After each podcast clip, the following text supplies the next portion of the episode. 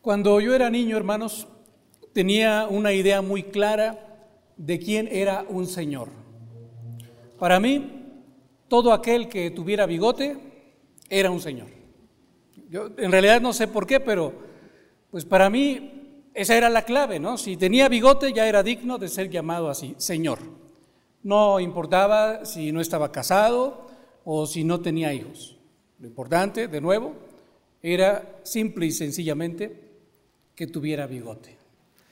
Con el paso del tiempo fui comprendiendo que esta palabra Señor más bien debía usarse para todos aquellos varones que habiendo llegado a cierta edad, pues se les debía respeto.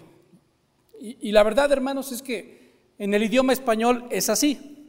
La palabra Señor va ligada a la edad y por lo tanto también al respeto que se le debe a esa persona simple y sencillamente por tener la edad que tiene. La palabra Señor es más bien en nuestro idioma un signo de cortesía. En el Nuevo Testamento es diferente. La palabra que se utiliza en los evangelios, por ejemplo, para referirse al Señor es la palabra griega curios, que se refiere a aquel que posee el poder el curos, ¿no? O la autoridad. Así que en el Nuevo Testamento, cuando se usa la palabra Señor para referirse a alguien, pues esa palabra Señor es muchísimo más que una mera cortesía. No se usa solamente para alguien a quien se le debe honra o respeto, sino para aquel que tiene una mayor autoridad y ante quien yo tengo que someterme. Por eso es que nuestro Señor Jesucristo, hermanos, antes de narrar la parábola que veremos en este día, comienza con un reclamo. Fíjese muy bien cómo lo dice el Evangelio según San Lucas, capítulo 6, versículo 46. Así les reclama el Señor Jesucristo a aquellos que le están siguiendo y que están escuchando sus enseñanzas. Les dice, ¿por qué me llamáis Señor, Señor, y no hacéis lo que yo digo?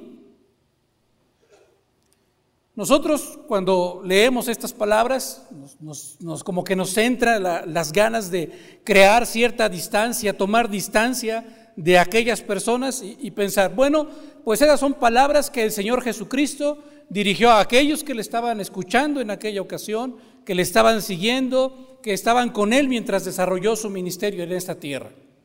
Son palabras, diríamos nosotros, para los judíos del primer siglo que tuvieron ese privilegio de ver y escuchar personal y físicamente al Señor Jesucristo. Pero hermano, yo le tengo una noticia. Estas palabras son también para usted y para mí hoy. Por eso yo quisiera pedirle que, que ponga muchísima atención a lo que el Señor, tu Señor, tiene que decirte a ti. Escucha estas palabras nuevamente, pero ahora recíbelas como el Señor hablando directamente a tu corazón y diciéndote, ¿por qué? ¿Por qué te atreves tú a decirme, Señor, Señor, si no haces lo que yo te digo? Pero no solamente quisiera, hermano, invitarle a, a considerar estas palabras como para usted, sino que también considere lo que significan estas palabras. Para muchos que se dicen cristianos, la fe es solamente una cuestión de palabras. Se conforman simple y sencillamente con llamar Señor a Jesucristo. Pero si miraran su propia vida, si se miraran a sí mismos honestamente, se darían cuenta de que en realidad el Señor Jesucristo no es el Señor de su vida, no es el Señor de ellos.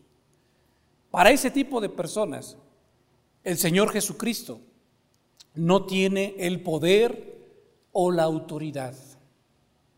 Ciertamente, escuchan su palabra, pero no se someten a la palabra de Él. No se están sometiendo a Él en esencia. Este tipo de personas, hermanos, puede parecer muy fiel. Este tipo de personas leen su Biblia, este tipo de personas vienen a la iglesia, participan en todo lo que pueden participar, oran y cuando oran dicen, Señor, Señor Jesús, yo te doy gracias por esto o por aquello. O también oran, Señor Jesús, yo te suplico que me ayudes en esto o en aquello otro. Pero hermano, cuando deben tomar alguna decisión, sea muy importante en su vida o sea menos importante, cuando deben tomar alguna decisión, no consideran lo que el Señor Jesucristo quiere. No buscan la autoridad del Señor Jesús, no buscan su palabra y su enseñanza para ellos someterse a la voluntad de, de su Señor, sino más bien sabe qué es lo que hacen. Terminan haciendo su propia voluntad, la de ellos. Entonces, usando las mismas palabras del Señor Jesucristo, ¿de qué sirve que en sus oraciones o que al referirse a Jesucristo le llamen Señor, Señor? Si finalmente no hacemos lo que Él nos dice, sino hacemos lo que nosotros queremos hacer. Lo dicho, para muchos el cristianismo solo es cuestión de palabras, no de hechos, no de obediencia, sino solamente de palabras, de llamar a Jesucristo Señor. Vamos a ver la parábola con la que el Señor Jesucristo quiere ilustrar este concepto y llamar la atención de todos nosotros. La parábola se encuentra en los siguientes versículos. Y en esta parábola el Señor Jesucristo nos va a enseñar esta cuestión de ser congruentes con nuestra fe. Además de esto, nos va a mostrar también una gran ventaja de que Él realmente, verdaderamente, sea el Señor de tu vida, sea tu Señor, que realmente te sometas a su voluntad. La parábola está en los versos 47 al 49 de Lucas capítulo 6. Dice así, todo aquel, dice el Señor Jesucristo, todo aquel que viene a mí y oye mis palabras y las hace, os indicaré a quién es semejante. Semejante es al hombre que al edificar una casa, cavó y ahondó y puso el fundamento sobre la roca. Y cuando vino una inundación, el río dio con ímpetu contra aquella casa, pero no la pudo mover porque estaba fundada sobre la roca. Mas el que oyó, dice el Señor Jesús, el que oyó y no hizo, semejante es al hombre que edificó su casa sobre tierra, sin fundamento, contra la cual el río dio con ímpetu y luego cayó y fue grande la ruina de aquella casa. Una primera enseñanza espiritual, hermanos, que el Señor Jesucristo quiere que nosotros comprendamos a través de esta parábola, es que todos los seres humanos somos constructores. Alguien podría pensar y decir, pues yo no, yo no me dedico a la construcción, yo más bien he elegido la carrera de la música y eso es lo que a mí me interesa y a eso me dedico, yo no soy constructor. Alguna mujer, alguna de nuestras hermanas podría decir, hermano, yo tampoco soy constructora, yo soy simplemente ama de casa y no soy constructora. Bueno, el Señor Jesucristo está diciendo, sí, todos, todos estamos construyendo, todos estamos edificando nuestra propia vida sobre algo. Y eso, hermano, tú también lo estás haciendo. ¿Cómo? Pues día con día, hermano. Decisión tras decisión que tú vas tomando, paso a paso que tú vas dando en esta vida, Tú estás construyendo algo, tú estás levantando castillos, estás eh, afianzando traves, estás levantando muros que le van dando forma a tu vida. Nosotros mismos somos como una casa en construcción. Tu familia, hermano, tu matrimonio, tus hijos, tú mismo son como una casa en construcción. Puede que esta figura que está usando el Señor Jesucristo te guste o no te guste para nada, pero es la figura que está usando Él. Y la está usando para que tú consideres algo muy importante, para que tú respondas a esta pregunta sinceramente. ¿Sobre qué estás construyendo tu vida? ¿Cuál es realmente el fundamento de tu vida? Para mostrarnos esto, el Señor Jesucristo nos habla de dos edificadores. Y esto, hermanos, nos va a enseñar que el Señor Jesucristo divide a los cristianos, a los que han venido a Él, a los que se acercan a escuchar sus enseñanzas, entre ellos, pues por supuesto, a nosotros, los divide en dos grandes grupos. Los que oyen sus palabras, dice, dice así el versículo 47, los que oyen sus palabras y las hacen. Y por otra parte, según el verso 49, los que también oyen sus palabras, pero no las hacen. Esos son, de acuerdo a la, a la ilustración, a la parábola o a la figura que está usando nuestro Señor Jesucristo, dos diferentes tipos de constructores. Si usted lo nota, dice el Señor Jesús, los dos están dispuestos a escuchar, los dos están dispuestos a oír. La única gran diferencia es que unos hacen y los otros no hacen. Que unos obedecen y los otros desobedecen. Como a veces quizás nos, nos decían cuando nosotros éramos niños, ¿no? Que nos entra por un oído y nos sale por el otro, sin causar ningún tipo de efecto. Escuchamos, pero no causa ningún tipo de efecto más allá. Regresando al verso, al verso 48. El primero, el primero de estos hombres, el que oyó sus palabras y las hizo. Dice el Señor Jesucristo, que se parece a un hombre, este que oyó sus palabras y las hizo, se parece a un hombre que se preocupó tanto por la construcción de su casa, que qué fue lo que hizo, dice el Señor Jesús, que cavó y cavó y cavó profundamente hasta encontrar roca sólida. ¿Para qué excavar tanto hasta encontrar la roca sólida? Pues dice el Señor Jesucristo, para colocar sobre esa roca sólida los cimientos de su casa.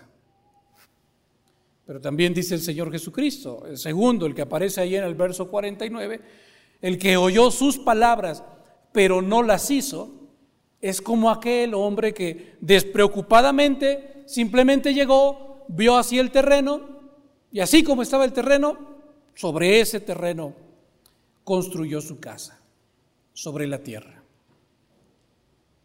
Ahora bien, si nosotros nos vamos imaginando este proceso, el procedimiento que están siguiendo estos dos constructores, llegaría el momento en que después de haber edificado las dos casas ya están terminadas. Vamos a suponer, esto no lo dice la parábola, pero vamos a suponer que son vecinos. Viven más o menos cerca, porque lo mismo que va a llegar a una de estas casas más adelante, va a llegar también a la otra. Son vecinos. Y alguien que va pasando por ahí, a lo mejor se ha maravillado, porque ha dicho, Oye, este terminó su casa muy rápido, este se tardó más, pero las dos casas ya están terminadas. Y yo las veo idénticas. Yo las veo igualitas. Tienen uno que otro detalle diferente, pero esencialmente son iguales. No hay ninguna diferencia significativa. Hermanos, con los cristianos pasa exactamente lo mismo. Superficialmente nos parecemos mucho unos a otros. Cualquiera que nos viera en la calle y que no fuera cristiano diría, pues estos, los dos son cristianos. Superficialmente nos parecemos muchísimo. Pero la gran diferencia, hermano, se encuentra en aquello que no está a simple vista, que no se percibe a simple vista. La gran diferencia es lo que está debajo de nosotros. La gran diferencia es aquello sobre lo que realmente está siendo edificada nuestra vida. Y el Señor Jesucristo dice, eso tarde o temprano será puesto a prueba. Y esta es una segunda enseñanza espiritual muy importante en esta parábola. El Señor Jesucristo no nos está enseñando, nunca enseña que convertirse al cristianismo es una garantía de que siempre nos va a ir excelentemente bien. El Señor Jesucristo no enseña en ninguna parte que cuando tú te hagas cristiano, siempre te van a suceder cosas buenas. Muchos enseñan eso en nuestros días, pero el Señor Jesucristo, si usted lo nota, está enseñando lo contrario. Él dice que así como existen los desastres naturales que son inevitables, de la misma manera, hermano, es inevitable que lleguen tarde o temprano dificultades a tu vida. Y ahí es donde dice el Señor Jesucristo que se va a hacer evidente sobre qué has edificado.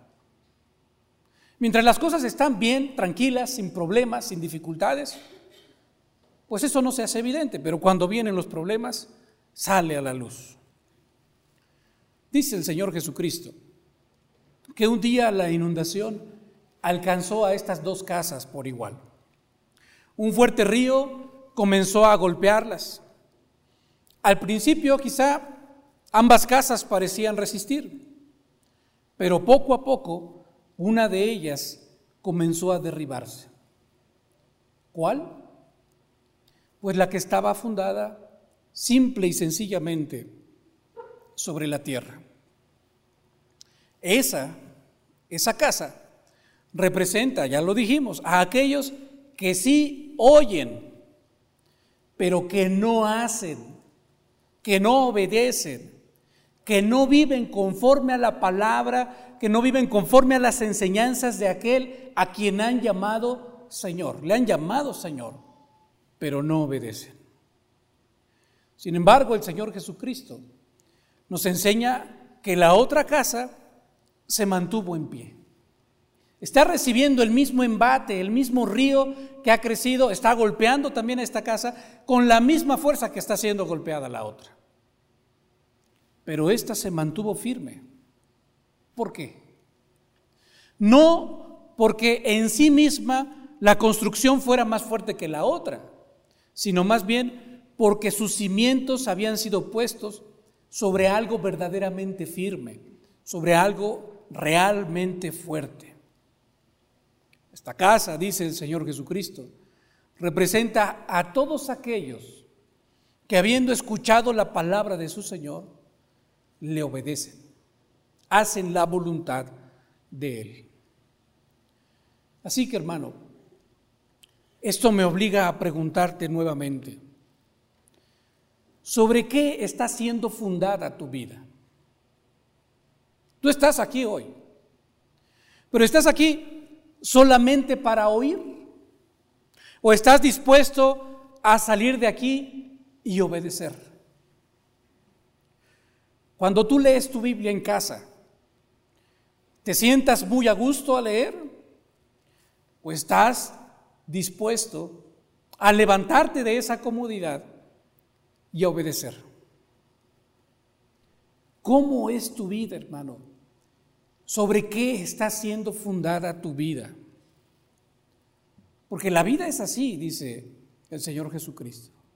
Y nos lo muestra toda la palabra de Dios. Si vamos a Eclesiastés 3, vamos a ver que hay un momento de reír, pero también hay momentos de llorar, que hay momentos de, de nacer, que hay momentos de morir. La vida es así. Es la realidad dice el escritor de Eclesiastés, esa es la realidad debajo del sol. Los cristianos no estamos exentos de ella. Llegará, hermano, si no es que ya ha llegado a tu vida, llegará el momento de enfermedad. Llegará el momento en el que a ti o a uno de tus seres queridos le diagnostiquen una enfermedad terrible. Llegará un tiempo en el que haya carencias económicas. Probablemente ahora estés muy bien, pero puede llegar el momento de, de carencias económicas. Puede haber un accidente en medio de tu familia, hermano. Puede ser que descubras que tu esposo o tu esposa te ha sido infiel. Puede ser que uno de tus hijos se vaya de casa o que tenga un espíritu sumamente rebelde. Puede que llegue a tu vida la burla, la persecución y muchísimas otras cosas que hay en este mundo.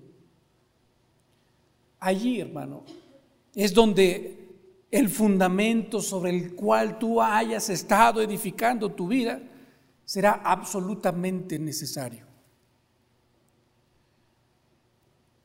Pero hermano, yo no sé si tú estés preparado. Por eso la pregunta es, sobre qué está siendo fundada tu vida. Y yo quiero compartirte algo, hermano. Compartirte cómo es que yo veo que muchos a mi alrededor están fundando su vida, sobre qué cosas, sobre qué fundamento ellos están tomando decisiones y dando pasos. Muchos, pero muchos, fundan su vida en el consejo de sus amigos. Está la palabra de Dios, conocen bien cuál es la voluntad de Dios, pero de repente exponen este problema o esta decisión que van a tomar con alguno de sus amigos. Y el amigo le dice, oye, ¿y por qué no haces esto o por qué no haces aquello? Y teniendo la palabra de Dios, más bien se va con el consejo de los amigos. Otros Quizá ya no es tanto en nuestros tiempos, pero antes cuando yo era niño veía mucho esto. Otros fundan su vida, van tomando decisiones, van dando pasos en base a las opiniones de los medios de comunicación. Aún hay uno que otro programa por allí donde tratan eh, las problemáticas de los hijos o las problemáticas del matrimonio y algunos expertos, ¿no? Tratan de resolver el problema o lo que ellos creen que es mejor para la vida de, aquellos que están viviendo en esa problemática. Inclusive, yo recuerdo mucho un programa donde la gente llamaba, había tres o cuatro personas, y la gente llamaba para exponer su problema. Y para que esos tres o cuatro que estaban allí le dijeran qué es lo que tenía que hacer. Y mucha gente, estoy seguro que mucha gente, tomó la decisión que tomó en su vida en base a esa llamada telefónica que hizo y a la opinión de esos dos o tres expertos. Pero no solamente así, hermano. Muchos buscan a famosos autores. ¿Cuál es el autor de moda? ¿Cuáles son los libros más leídos en esta época, en nuestro tiempo? Sobre tal o cual problemática y lo voy a comprar, voy a comprar ese libro para saber qué hacer en esta situación de mi vida. No dudo que habrá buenos consejos, no, no lo desechamos por completo, pero muchos hacen de eso el fundamento también de su vida. Y ahora, hermano, se está dando un fenómeno muy interesante con esta cuestión de las redes sociales. Alguien está queriendo tomar alguna decisión en su vida, tiene también la palabra de Dios, pero navegando allí por Facebook o cualquier otra red social, se encuentra con alguna frase que apoya la decisión que quiere tomar. Y entonces toma esa frase, se apropia de ella y hasta la, pone en su muro, eh, pues presumiendo la decisión que está tomando, la razón por la que lo está tomando y justificándose a sí mismo y a los demás el paso que está dando en su vida. Todo esto lo tomo solamente como ejemplo. Hay muchísimas formas más, muchísimos otros fundamentos que la gente busca para su propia vida. Pero yo quisiera preguntar, hermano, teniendo, teniendo a este Señor de señores, del que en Isaías se dice, por tanto, Jehová el Señor dice así, he aquí que yo he puesto en Sión por fundamento una piedra, piedra probada, angular, preciosa, de cimiento estable, que es el Señor Jesucristo. Cualquiera de aquellas otras cosas, como son los amigos, como son las redes sociales, como son los autores, como son los programas de televisión, serán una roca mucho más estable que nuestro Señor Jesucristo. ¿Serán todas esas cosas algo mucho más fiable que nuestro Señor como para determinar el rumbo de nuestra vida? No, hermano. No hay nada más poderoso, no hay nada más firme, no hay nada más fuerte que nuestro Señor Jesucristo. Así que si tú estás cometiendo este error, hermano, si tú le estás llamando a Jesucristo, Señor, Señor, pero no estás haciendo lo que Él te dice. ¿Qué clase de cristiano eres, hermano? ¿Eres realmente cristiano? Porque el Señor Jesucristo, prácticamente esto es lo que nos está diciendo. El que es realmente cristiano no es solo el que me dice Señor, Señor sino aquel que me tiene a mí como su Señor, aquel para quien yo soy su máxima autoridad, aquel que me busca a mí, que busca la vida en mí, que busca el consejo en mí y que habiéndome buscado a mí, que viene a mí, se somete a lo que yo le digo que tiene que hacer. Deja de hacer lo que él quiere hacer o lo que muchos otros le digan. Hermano, ya es tiempo. Ya es tiempo de que tú dejes de fundar tu vida sobre el consejo de tus amigos, sobre las opiniones de los medios de comunicación, sobre lo que dicen famosos autores, sobre lo que dice Facebook. Tú tienes, hermano, que venir a la roca, a la verdadera roca que es Cristo. Tienes que escucharle a Él, tienes que obedecerle a Él, tienes que fundar tu vida en Él. ¿Cuál es la promesa del Señor? Su promesa es preciosa. Cuando lleguen los tiempos de dificultad, que llegarán tarde o temprano, permanecerás firme. No porque tú seas muy fuerte, sino porque estás parado en aquel que te hace fuerte. Oremos, hermano. Muchas gracias, Señor, por tu palabra. Es una palabra maravillosa, Señor. Es una palabra que de nuevo nos confronta y destruye, Señor, tantas aquellas cosas que hay en nuestra vida, tantas cosas, Señor, que hay en nuestro corazón, de las que quizá ni siquiera nos habíamos dado cuenta, Señor. Hoy tú nos llamas, a cada uno de nosotros en lo particular, nos llamas por nombre y nos dices, ¿por qué? ¿Por qué estás viviendo así? ¿Por qué te atreves a llamarme Señor si no estás dispuesto a hacer lo que yo te digo. Te rogamos que tú nos perdones, Señor eterno.